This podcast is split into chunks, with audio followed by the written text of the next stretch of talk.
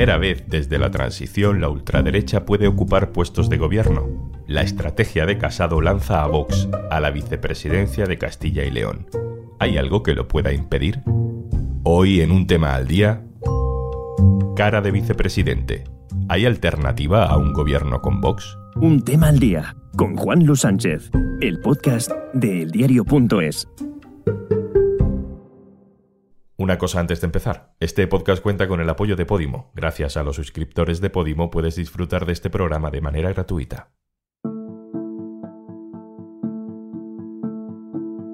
Paradoja en Castilla y León. El PP ha ganado las elecciones, seguirá gobernando y, sin embargo, sus sensaciones de amargura. Pablo Casado forzó un adelanto electoral para reforzar su figura, para mandar un mensaje a Pedro Sánchez y a Díaz Ayuso, y lo único que ha conseguido es cambiar a Ciudadanos, un socio débil, por Vox, que le come terreno. Se ha vuelto a demostrar la gran utilidad de Vox para detener al Frente Popular de socialistas, de comunistas, de separatistas y de terroristas en España.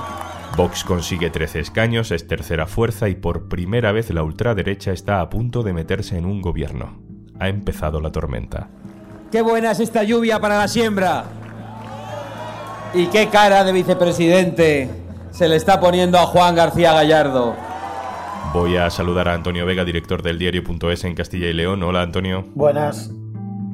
¿Qué cara de vicepresidente se le está poniendo a Juan García Gallardo? Dice Bascal. La mayoría no habrá escuchado, vamos, yo tampoco. Este nombre de García Gallardo hasta hace bien poco es el candidato de Vox. Cuéntanos tú, ¿quién es? Pues Juan García Gallardo es un joven treintañero que ha aparecido de repente en la política de Castilla y León, porque hasta que Vox le nombró candidato nadie le conocía, más allá de que su padre ha sido abogado de causas del Partido Popular, de personas implicadas en casos de corrupción del Partido Popular durante muchos años.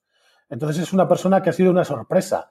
Cercano a movimientos ultraconservadores, Gallardo responde al arquetipo ¿no? de candidato de un partido como Vox. Vamos a escucharle. El Partido Socialista, que integra el Frente Popular que gobierna ahora mismo en España, alimentando todos esos sindicatos de clase ultrasubvencionados que defienden unos intereses muy distintos de los trabajadores. Y Antonio, ¿qué tono ha empleado en esta campaña electoral García Gallardo? ¿Ha tirado de esa raíz ultraconservadora que dice que tiene o ha intentado jugar otro tipo de papel? Vox ha planteado una campaña bastante inteligente en Castilla y León, donde ha obviado sus habituales argumentos más polémicos o sus propuestas más polémicas hasta hoy, que casualmente después de la campaña, pues ya ha planteado sus líneas rojas al Partido Popular y le ha pedido que acabe con el decreto de memoria histórica, uno de los más avanzados de toda España, y que acabe también con la ley de violencia de género autonómica.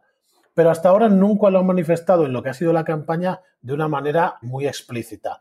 Han tirado de los argumentos habituales de que hay territorios que están muy maltratados por la Junta de Castilla y León, que eso lo han repetido a lo largo y ancho de todas las provincias como un argumento muy repetitivo, buscando ese voto enfadado con el Partido Popular y con el gobierno de Castilla y León. ¿Qué consejerías o qué cuotas de poder va a exigir Vox, además de la vicepresidencia, para entrar en el gobierno? Pues parece que Vox va a pedir las consejerías que están más cercanas a su ideología ultraconservadora, en las que pueda influir socialmente, ¿no? como puede ser educación o como puede ser servicios sociales o sanidad. Veremos si el Partido Popular acepta concederle estas consejerías, que tienen una gran influencia eh, socialmente, a Vox en un hipotético gobierno de coalición. Dices hipotético y déjame que aproveche para abrir aquí el melón que todos estábamos esperando, el de si hay alternativa a que Vox entre en el gobierno. El PP, que ahora ve un lío en todo esto, intenta una operación complicada, gobernar en solitario, sin Vox. Y para eso, dice Mañueco, el presidente, hasta ahora y lo seguirá siendo si nada cambia de Castilla y León, que no descarta un acuerdo con el PSOE. Lo escuchamos en Onda Cero. Pero no es menos cierto que las personas de Castilla y León nos han dado el mandato para gobernar, que la posibilidad de un gobierno en solitario es factible, eh, pero que tenemos que sentarnos y hablar con todas las fuerzas políticas. Vamos a ver cuál es la voluntad del Partido Socialista y la capacidad de poder llegar a, un acuerdo. Eh, rápidamente un par de preguntas a mis Por tanto, si me permiten, con humildad, no descarto tampoco un acuerdo con el Partido Socialista.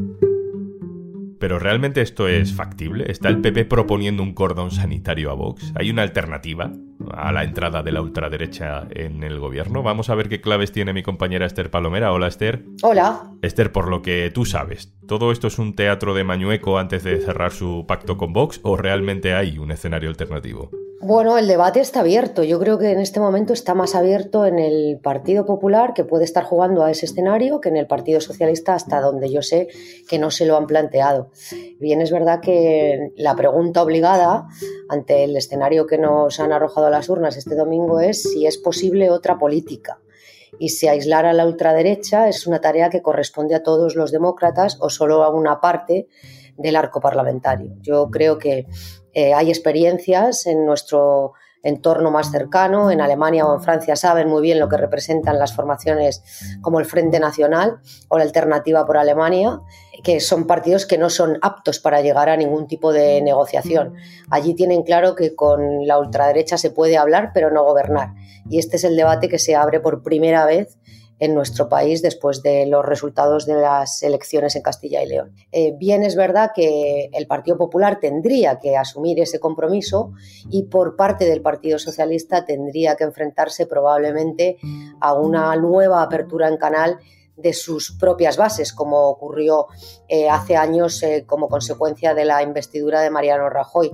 La ejecutiva del PSOE, desde luego, ha dicho que no va a dar su abstención, que no piensa apoyar un gobierno corrupto del PP, lo que ha dicho. No sé si el PP puede hacer algo para mover esa posición. Tengo la impresión, eh, a tenor de las primeras declaraciones tanto de Mañueco como de algunos dirigentes nacionales del Partido Popular, que el Partido Popular va a intentar sumar o arrastrar al sí en la investidura de Mañueco a los partidos regionalistas ¿no? o localistas.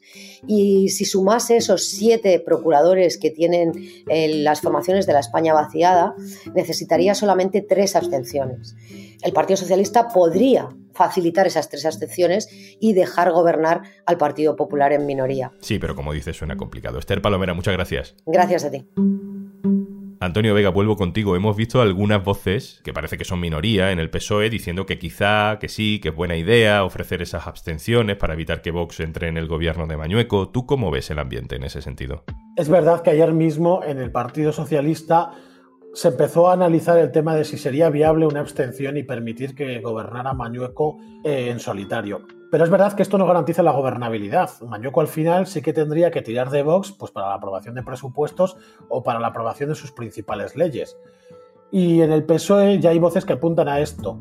Pero es verdad que esto sería una gran contradicción para el PSOE, porque 35 años seguidos de gobiernos del Partido Popular era el principal argumento de la campaña del Partido Socialista y facilitar un gobierno a Mañueco, pues parece que puede entrar en contradicción. Antonio Vega, muchas gracias. Muchas gracias.